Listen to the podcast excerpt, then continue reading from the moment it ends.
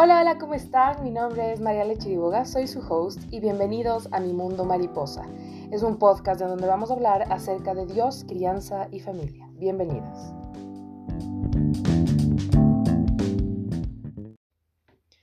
Hola, hola, ¿cómo están? Este sí ya es mi primer episodio del podcast Mi Mundo Mariposa y te quiero agradecer por estar aquí escuchándome. Em, los que me conocen desde hace mucho tiempo saben que yo en redes, eh, en Instagram, había estado durante mucho tiempo. Hice una pausa de tres meses casi y quiero contarles hoy la razón por la cual decidí hacerlo. Y la razón básicamente es casi como lo que me acaba de pasar ahorita con mi taza de café y es que mientras estaba haciendo las cosas estaba tomándome un sorbito, otro sorbito y cuando me pego el último sorbo del café, aparece una mosca pegada en las paredes de mi taza. Y yo dije, esto es lo que me pasó a mí. Cuando yo decidí terminar redes, me pegué el último sorbo de redes, me di cuenta que había un mosco contaminando mi vida, un mosco que me estaba molestando, que no debía estar ahí. Entonces, eh, yo decido salir de, de redes sociales y cuando decido salir de redes sociales me empiezo a dar cuenta que dejé un espacio en blanco en mi vida para dedicarme a mostrar algo que tal vez no estaba tan lleno, ¿ya? Y esa llenura venía desde mí, venía de, mis adentros, por decirlo así. Cuando salí de redes me di cuenta que yo había perdido total intencionalidad en las cosas, como eh, les he contado con algunas personas con las que he estado, uno va perdiendo el sentido de por qué tú estás publicando A o, o, C razón, o por qué tú estás a favor de algo, o, o el sentido que uno tiene en redes sociales. A mí me pasó mucho que al comienzo yo dije voy a hacer una comunidad de crianza respetuosa, de manejo emocional infantil. Eh, luego me metí a estudiar un poco de marketing y cuando empecé a estudiar marketing empecé que tengo que publicar a tal hora, que el engagement, que el reel de 15 segundos, que tienes que poner música que esté en tendencia, y ya empezó a ser una presión que yo ya estaba sacando un producto que no era genuino, que no era mío, que no era transparente, que no se sentía. Y obviamente, por más que yo me desbarataba haciendo lo que, lo que haga, o sea, podía haber hecho el reel más espectacular, que como no era genuino, no era auténtico, simplemente no funcionaba. Pero esta autenticidad de mí eh, no estaba pura, no estaba ahí. Mm, si bien es cierto, yo durante toda mi vida he tratado de ser y yo he tratado de cuidar mi autenticidad, pero había algo en mí que no estaba claro, que estaba como nublado, que estaba ahí medio, medio tibio. Así que cuando yo decido hacer esta pausa de, de redes, busco, eh, bueno, ¿qué voy a hacer? Voy a tratar de enfocarme, voy a tratar de hacer tal o cual cosa. Y en esa búsqueda me doy cuenta de que durante mucho tiempo en redes sociales y a mí me, yo me cansé de redes sociales porque me di cuenta que yo hacía las cosas por agradar al resto. Y creo que esto tiene, tiene una, un nacimiento eh, en mi infancia, que, que, que uno va creciendo con este tema de, ¿será que les gusta? ¿Será que no les gusta? ¿Será que les parece? ¿Será que no les parece? ¿Y qué opinarán después de esto? ¿O qué opinarán si posteo esto? ¿O qué estarán hablando de mí? Entonces llegó un punto en donde yo dije, wow, o sea, todo este tiempo, desde que empecé, y le soy súper transparente porque para eso estoy aquí, dije, todo este tiempo he estado publicando con esta segunda intención, esta doble intención de querer agradar, de querer que la gente opine mejor de mí, o querer que la gente diga, ah, qué chévere, viste lo que hizo la María Alejandra, viste lo que hizo tal persona. Em, entonces dije, ¿cuánto tiempo ha pasado en donde yo no he estado enfocando bien, no he estado clara de a quién yo debo agradar. Así que como no estaba clara de a quién yo debía agradar, empecé a tener una rutina eh, en donde yo incluía a Dios en todas las formas, de todas las maneras, intencionalmente. Yo decidí levantarme y orar, decidí acostarme y orar, decidí cocinar y orar, decidí lavarme los dientes con Dios, decidí peinarme con Dios, decidí maquillarme con Dios, decidí salir con Dios y hacerlo todo con Dios. Y, para serle súper sincera, yo estaba súper perdida. O sea, yo de verdad decía, estaba orando y decía, Dios mío, no te encuentro, no sé cómo conectarme contigo, no sé cómo, cómo, cómo sentirte, quiero sentirte. Yo le pedía, déjame sentirte, déjame conectarme, enséñame en dónde yo estoy fallando, en dónde yo estoy tomando el camino equivocado. Y poco a poco, impresionantemente, Dios empezó a hablarme y Dios empezó a acercarme y mi vida empezó a ser una es, gracias a Dios. Es una armonía espectacular. O sea, de verdad que estoy tan agradecida con Dios y este podcast está dedicado a Él. Porque yo nunca me imaginé sentarme a hablarles de Dios. Yo estaba enfocada aquí en la crianza, que en esto. Pero yo sé que Dios hace toda la diferencia. Yo no puedo dejar de honrar, no puedo dejar de no hablar de Dios y de la obra que Él ha hecho en mi vida.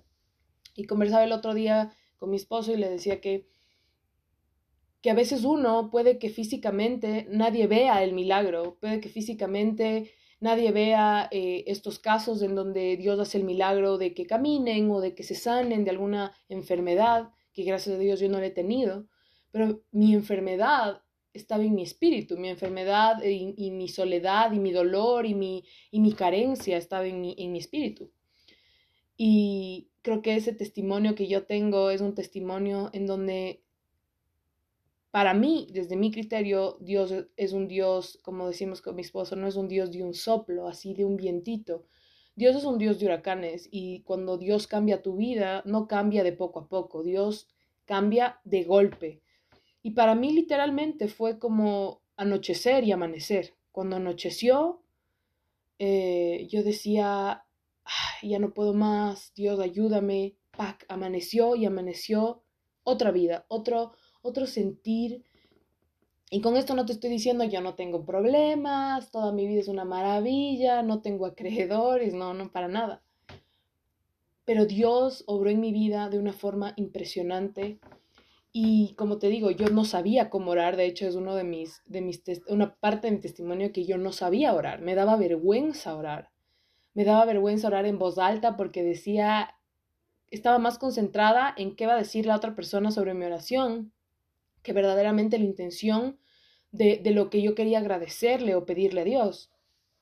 Entonces, ese, esa parte de mi, de mi, de mi, de mi testimonio es chistosa, ¿no? Pero a la, la final creo que les pasa a muchos. O sea, yo, no, yo sé que no soy la única, que en algún punto dices, estaré orando bien, qué vergüenza orar enfrente de todos. Y yo decía, ¿qué estará pensando esta persona que por, hace unas oraciones espectaculares? Pero yo decía, y, y te digo ahorita, Dios, Dios nos ama como somos y Dios se ríe de nuestros de nuestras ocurrencias y Dios se ríe y abraza esa debilidad que nosotros tenemos.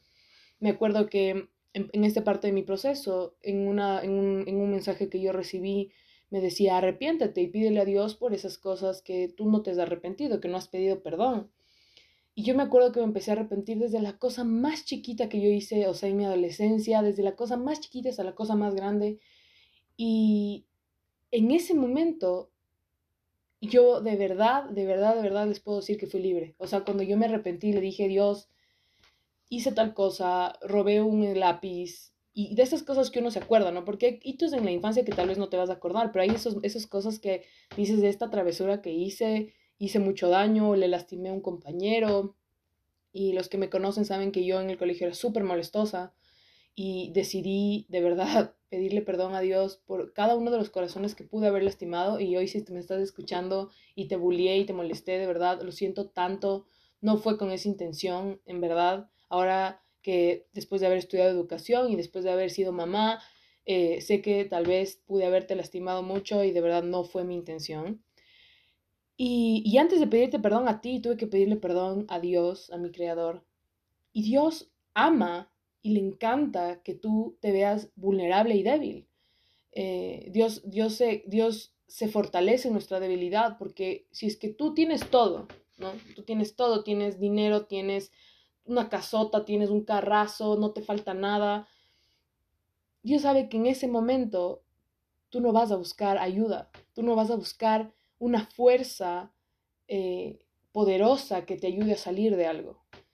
Dios sabe que cuando nosotros doblamos nuestras rodillas es en ese dolor irresistible, en ese dolor intenso, en esa angustia de sentirte que estás a punto de tener un colapso mental, un paro cardíaco, yo qué sé, a punto de tomar una decisión que puede acabar con tu vida. Dios está de verdad, Él sabe que del dolor crecemos, Él sabe que en el dolor le buscamos. Y por eso cuando tengas alguna dificultad y estés en esta búsqueda implacable de, de reconciliarte con Dios, porque, entre paréntesis, Dios no es una religión. Y eso es algo que a mí me costó, que bueno, ya les contaré más adelante, pero en mi familia había mucha religiosidad, era eh, una familia muy católica, de hecho uno de mis, de mis tíos abuelos era monseñor y, claro, había toda esta línea y por otro lado, por el lado de mi papi, también muy religiosos, mi abuelita se eh, rezaba el rosario todas las noches, iba a la iglesia y claro, son protocolos que de hecho respeto mucho, pero una cosa es la religión y otra cosa es la relación. Y las vestiduras se rasgaron hace mucho tiempo y Dios no necesita que alguien interceda por ti. No, Dios no necesita que alguien le dé diciendo por ti, porque tú tienes esa línea directa. Y Él te está esperando, y hay una analogía que hace la, eh, Laila de la Garza, que es, es una, una chica hermosa, que es una de las mujeres que a mí me guió a acercarme a Dios, y tiene un podcast también que se llama Notas con Dios, que de hecho te recomiendo. Y ella hace una analogía en donde eh, Dios ella dice que Dios te está esperando en la mesa y siempre te está esperando. Y en esa analogía que ella hace el chiste, ¿no? Obviamente eh, adaptado a la juventud. Y ella dice, antes, eh, Dios está, está al banquete, Dios está sentado y tú le dices, espérate un ratito, Dios, voy a hacer un selfie, voy a tomar la foto desde arriba porque soy una foodie y quiero que todo el mundo vea lo que el banquete que me preparaste y dejamos y dejamos de dar importancia, valga la redundancia, a lo verdaderamente importante. Yo sé que Dios, y yo siento a este Dios tan amoroso, que como siempre les digo y he tenido algunas conversaciones intensas, yo digo, si es que la juventud conociera, yo, yo soy joven, obvio, soy jovencita, tengo 27 años, pero sé que hay adolescentes, ¿no? Sé que hay adolescentes y chicos que son más jóvenes eh, que, que la persona a la que están escuchando en este momento, pero yo decía, si es que Dios, si es que la gente conociera a este Dios amoroso y no este Dios de castigo, este Dios con ira, este Dios castigador, todo sería tan diferente. O sea, de verdad, si tú me estás escuchando y tú tienes ese concepto de que Dios te va a castigar, de que tienes que eh, ir a la iglesia y hablar con el sacerdote y orar 35 veces las ciertas cosas. No, no es orar, es rezar, porque es, es una repetición en oración Dios no necesita eso. Dios necesita que tú directamente a Él le digas, me equivoqué, perdón, no sé cómo, ayúdame. Él está ahí esperándote, no tienes que ir a ningún lado. Yo voy a una iglesia eh, que es hermosa, acá en, Quito, donde yo vivo, pero yo voy para nutrirme de la palabra, no voy para, no voy para, porque ahí le encuentro a Dios, no es que Diosito, allá nos vemos nueve y media AM, no.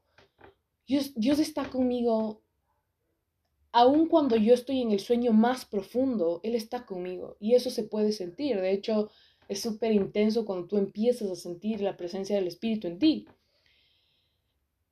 Entonces, para no alargarles el cuento, tuve que arrepentirme de, de, todas estas cosas que yo hice. Tuve que arrepentirme de esta María Alejandra que se creía la dueña del mundo, de esta María Alejandra que hacía bullying, de esta María Alejandra que era bronquista, porque los que me conocen, yo era súper defensora de los pobres, ¿no? Entonces yo iba y no te metas con mi amiga y tal cosa y tal cosa, independientemente de que nunca fui, o sea, nunca entré en el alcohol, nunca entré en algún vicio eh, específico, ¿no? Que, que, se me haya vuelto como, como que me haya vuelto esclavo de, de esclava de un vicio.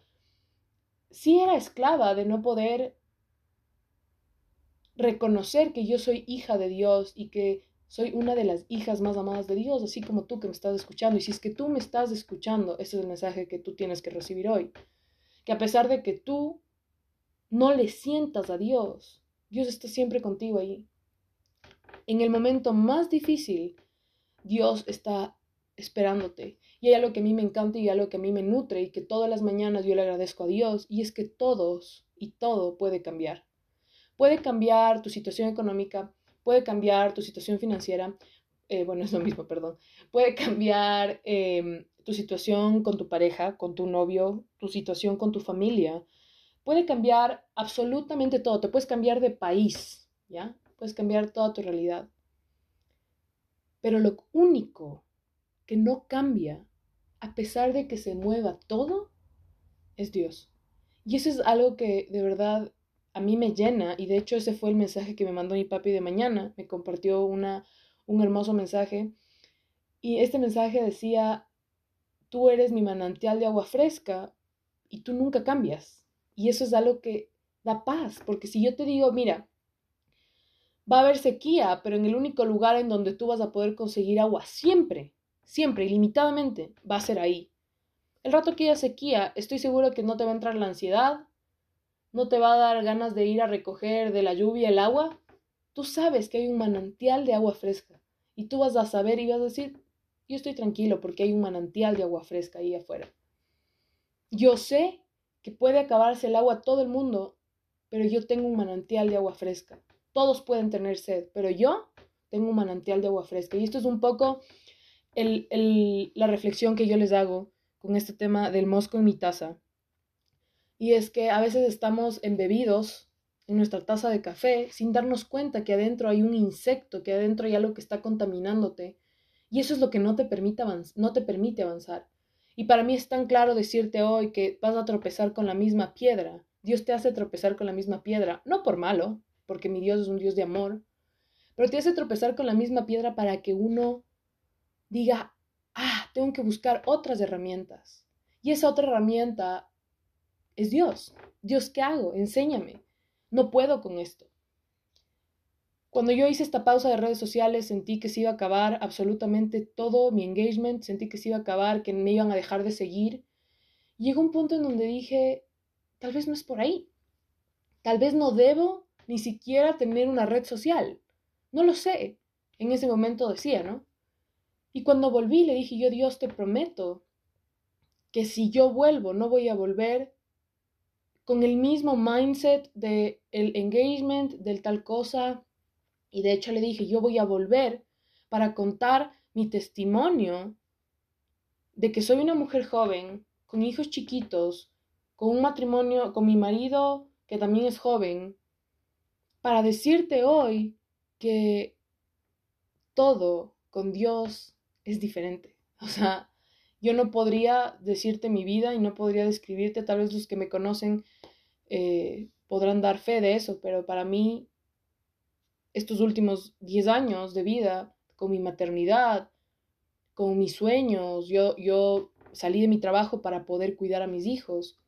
Y claro, en algún, en algún punto uno quiere volver a, a, las canchas, ¿no? Quiere volver a ser independiente económicamente y, y quiere salir a hacer tal cosa. Y yo hoy le agradezco tanto a Dios porque yo sé que Él, desde que puso a mis hijos en mi vientre, Él, él me puso a mí, tú, no, tú vas a dedicarte a criar a tus hijos para que seas un testimonio vivo de que yo quiero que críen a sus hijos con amor. Yo no quiero hijos maltratados, yo no quiero hijos golpeados, yo no quiero hijos con miedo.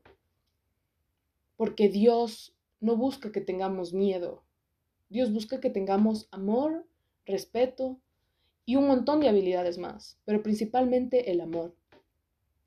Así que como te contaba, yo sentía que iba a perder todo y en algún momento dije, no me importa, de verdad me voy a dedicar a otra cosa, voy a tratar de buscar otro ingreso y un día me levanté, y esto es hace no mucho, me levanté y Dios me dijo, te voy a dar un, ustedes van a decir, pero ¿cómo te dijo? Y cuando tú de verdad te entregues a Dios, me vas a dar la razón de cómo Dios te dice las cosas.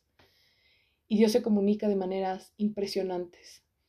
Y Dios me dijo, tú me vas a servir con tu profesión, que viste, se me hace nudo en la garganta, pero me dijo, tú me vas a servir con tu profesión, no vas a tratar de lucrar como educadora, sino eso vendrá por añadidura. Y me dio otro ingreso, que es mi tienda en línea de, de, de, algunas cosas que, que estoy trayendo. Y a mí no me deja, no he dejado de tener ese ingreso y soy tan libre de poder compartir sin decir, ¿será que estoy compartiendo mucho sin cobrar? ¿Será que debería cobrar esto? Porque a mí Dios ya me dijo. Y hoy te digo, si es que de tu profesión, porque esa era una frustración muy grande que yo tenía, o sea, yo decía, me saqué la madre estudiando, trabajé para pagar mi carrera, ahora que me graduó, no me están saliendo las cosas, trato de vender un producto, no me sale, y etcétera, etcétera, etcétera. Y hoy te digo que tal vez que uno con su profesión, y eso lo escuchaba al doctor Andrés Panasiuk, que también te recomiendo que, que le sigas, que es un es un cristiano que te enseña de finanzas espectacular, que de hecho me lo recomendó una amiga querida, y él dice, él dice, si es que tú eres carpintero, sírvele a Dios haciendo los muebles más bonitos. Si es que tú eres chef, sírvele a Dios cocinando los platos más deliciosos. Y a mí me dijo, si es que tú eres educadora, enfocada a la crianza respetuosa y el manejo emocional infantil, sirve a los papás y mamás como si me estuviera sirviendo a mí. Y para mí eso fue tan claro, porque Aparte de eso, todo cuando tú vas entrando en este camino de acercarte a Dios, vas recibiendo mensajes por todo lado. Yo estoy escuchando, estaba leyendo el, libro Padre Rico, Padre Pobre, que también le recomiendo. Y en una parte del libro, Robert Kiyosaki te dice, no necesariamente vas a lucrar de tu profesión. Puedes tener otro negocio. Y él pone el ejemplo de un amigo que dice, yo le pregunto a mi amigo que en qué trabaja. Entonces él le dice, yo soy banquero. Entonces le dice, ¿tú eres el dueño del banco? Y él le dice, no, yo trabajo en el banco. Entonces, con este mensaje, Robert Kiyosaki te dice, tú tienes que ser dueño de, no necesariamente tienes que trabajar en lo que tú haces, porque yo también fácilmente podría aplicar a muchos colegios y podría entrar a ser profe. Pero simplemente nunca he sentido volver a ser profe en un colegio y he tenido mi sueño de tener algo propio. Y serviré a Dios como Dios me quiera llevar a las aulas que me quiera llevar con todo el amor del mundo. Hoy por hoy trabajo con papás en una guardería, con, dando asesoría en una guardería. Y me encanta porque trato directamente con los papás y trato directamente para guiarles en su crianza. Porque mucho antes de la educación en un colegio o en una guardería está la educación en casa. Esa es la primera, es la primer, el primer nivel, digamos. Entonces, si es que tú hoy por hoy sientes frustración porque de tu profesión no está saliendo eh, efectivo, si es que no estás pudiendo sostenerte, busca otras formas, pídele a Dios, entrégale a Dios y vas a ver tú cómo eh, vienen las cosas por añadidura. Y si es que estás aún más perdido, como estaba yo al comienzo, que a mí me encantaba esta idea, tenía en mi corazón y Dios te va llamando, ¿no? Y te vas acercando un poco más y te empiezan a entrar curiosidad. Y esa curiosidad no es nada más que Dios diciéndote al oído, búscame. El que me busca me hallará. Y de verdad que es cierto.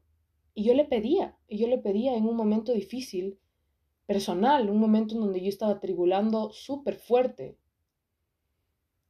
Y yo le decía a Dios, enséñame el camino para encontrarte.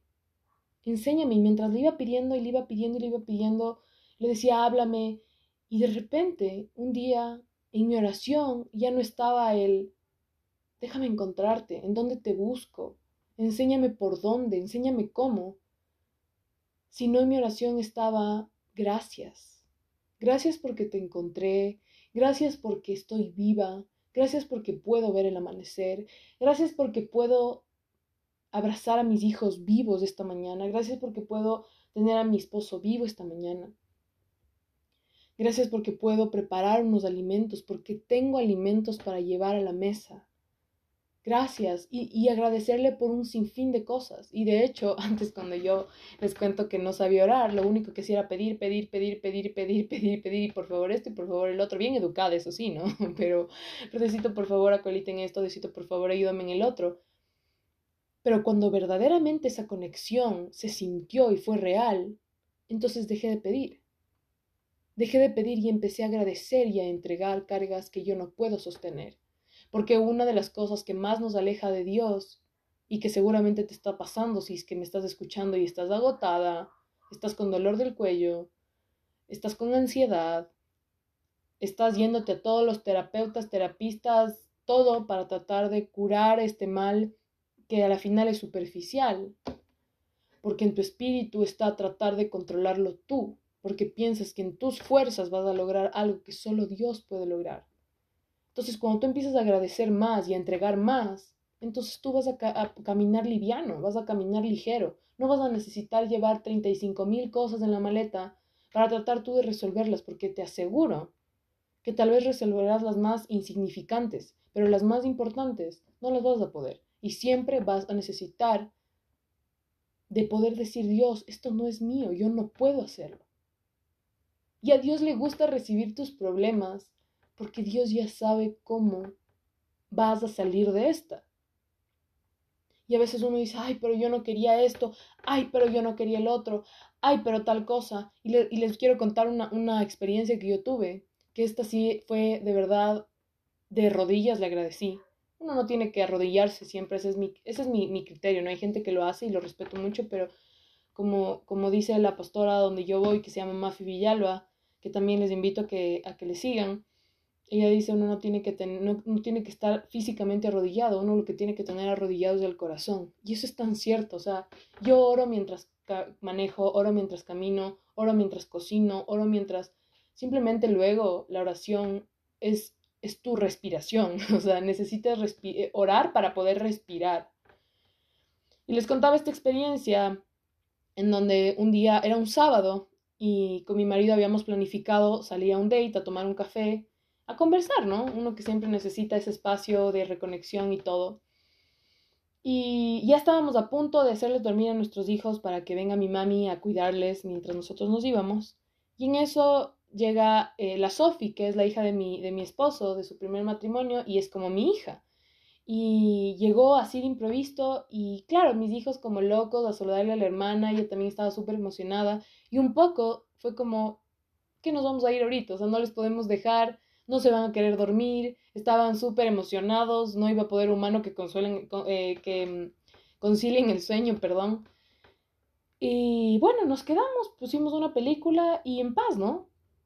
Entonces dije, algo me quieres decir. O sea, no teníamos que salir hoy, Dios, y yo de verdad estoy agradecida con que esté la Sofía aquí, estoy agradecida de ver esta casa llena de niños gritando como locos, porque sé que en algún momento eh, eventualmente crecerán y ya no habrán esos gritos y esos corridos en el pasillo. Entonces, nada, nos pusimos a ver una película el día siguiente. Era, eh, perdón, esto fue sábado y ya era domingo. Y justo mi suegra vive cerca de esta cafetería y nos dice, imagínense que ayer de noche asaltaron esta cafetería. Y nosotros, wow, y ahorita se me pone chinita la piel porque yo dije, gracias Dios. O sea, gracias porque él ya sabía lo que iba a pasar. Y él nos dijo, no, ahí va la Sofía, no pueden moverse. Y de verdad que esa fue una experiencia en donde yo de rodillas le dije, gracias, gracias porque solamente tú puedes saber algo así, solamente tú puedes controlar las cosas así.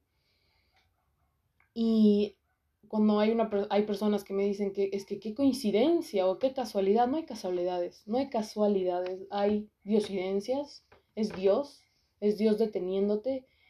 Y nada más para terminar, eh, quiero que oremos juntos, quiero que oremos porque reciba de Dios en tu corazón.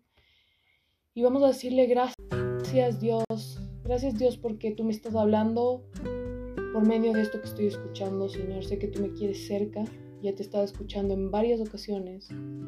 Yo quiero obedecerte, Señor, quiero acercarme a ti, quiero abrirte mi corazón, Señor para poder reconocer que tú eres el único dueño de mi vida, Señor. Yo te entrego todas mis cargas y te pido que seas tú guiándome para poder encontrarme contigo, para poder tener comunión contigo, porque sé que te puedo encontrar en cualquier parte, en el rincón más chiquito del mundo, ahí te puedo encontrar, Señor, porque tú estás siempre a mi lado, Señor. Te quiero agradecer este día por poder estar respirando, Señor, porque mis oídos están funcionando. Te quiero agradecer, Señor, por la situación que estoy pasando, que a pesar de que me duele, que a pesar de que me hiere, a pesar de que me lastima, Señor, sé que estás tú sanando y dándome la mano. Porque se puede cambiar el mundo entero, pero lo único que es constante, Señor, eres tú. El único que no cambia eres tú, Señor. Te entrego mi vida hoy, Señor, te pido me perdones por cualquier error que he cometido, aún esos que cometemos inconscientemente, Señor. Te agradezco, Señor, y nuevamente te pido que seas tú el protagonista de mi vida, guiándome y enseñándome el camino correcto para andar. En el nombre de Jesús, amén.